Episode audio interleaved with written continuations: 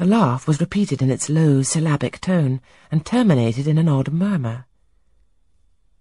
Grace! exclaimed Mrs. Fairfax. I really did not expect any Grace to answer, for the laugh was as tragic, as preternatural a laugh as any I ever heard. And but that it was high noon, and that no circumstance of ghostliness accompanied the curious cachinnation, but that neither scene nor season favoured fear, I should have been superstitiously afraid.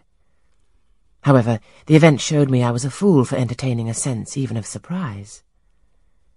The door nearest me opened, and a servant came out, a woman of between thirty and forty, a set, square-made figure, red-haired and with a hard, plain face. Any apparition less romantic or less ghostly could scarcely be conceived. Too much noise, Grace, said Mrs. Fairfax. Remember directions.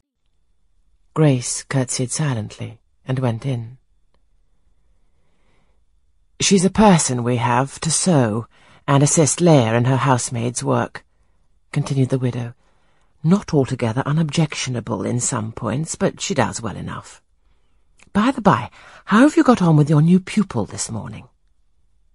The conversation, thus turned on Adele, continued till we reached the light and cheerful region below.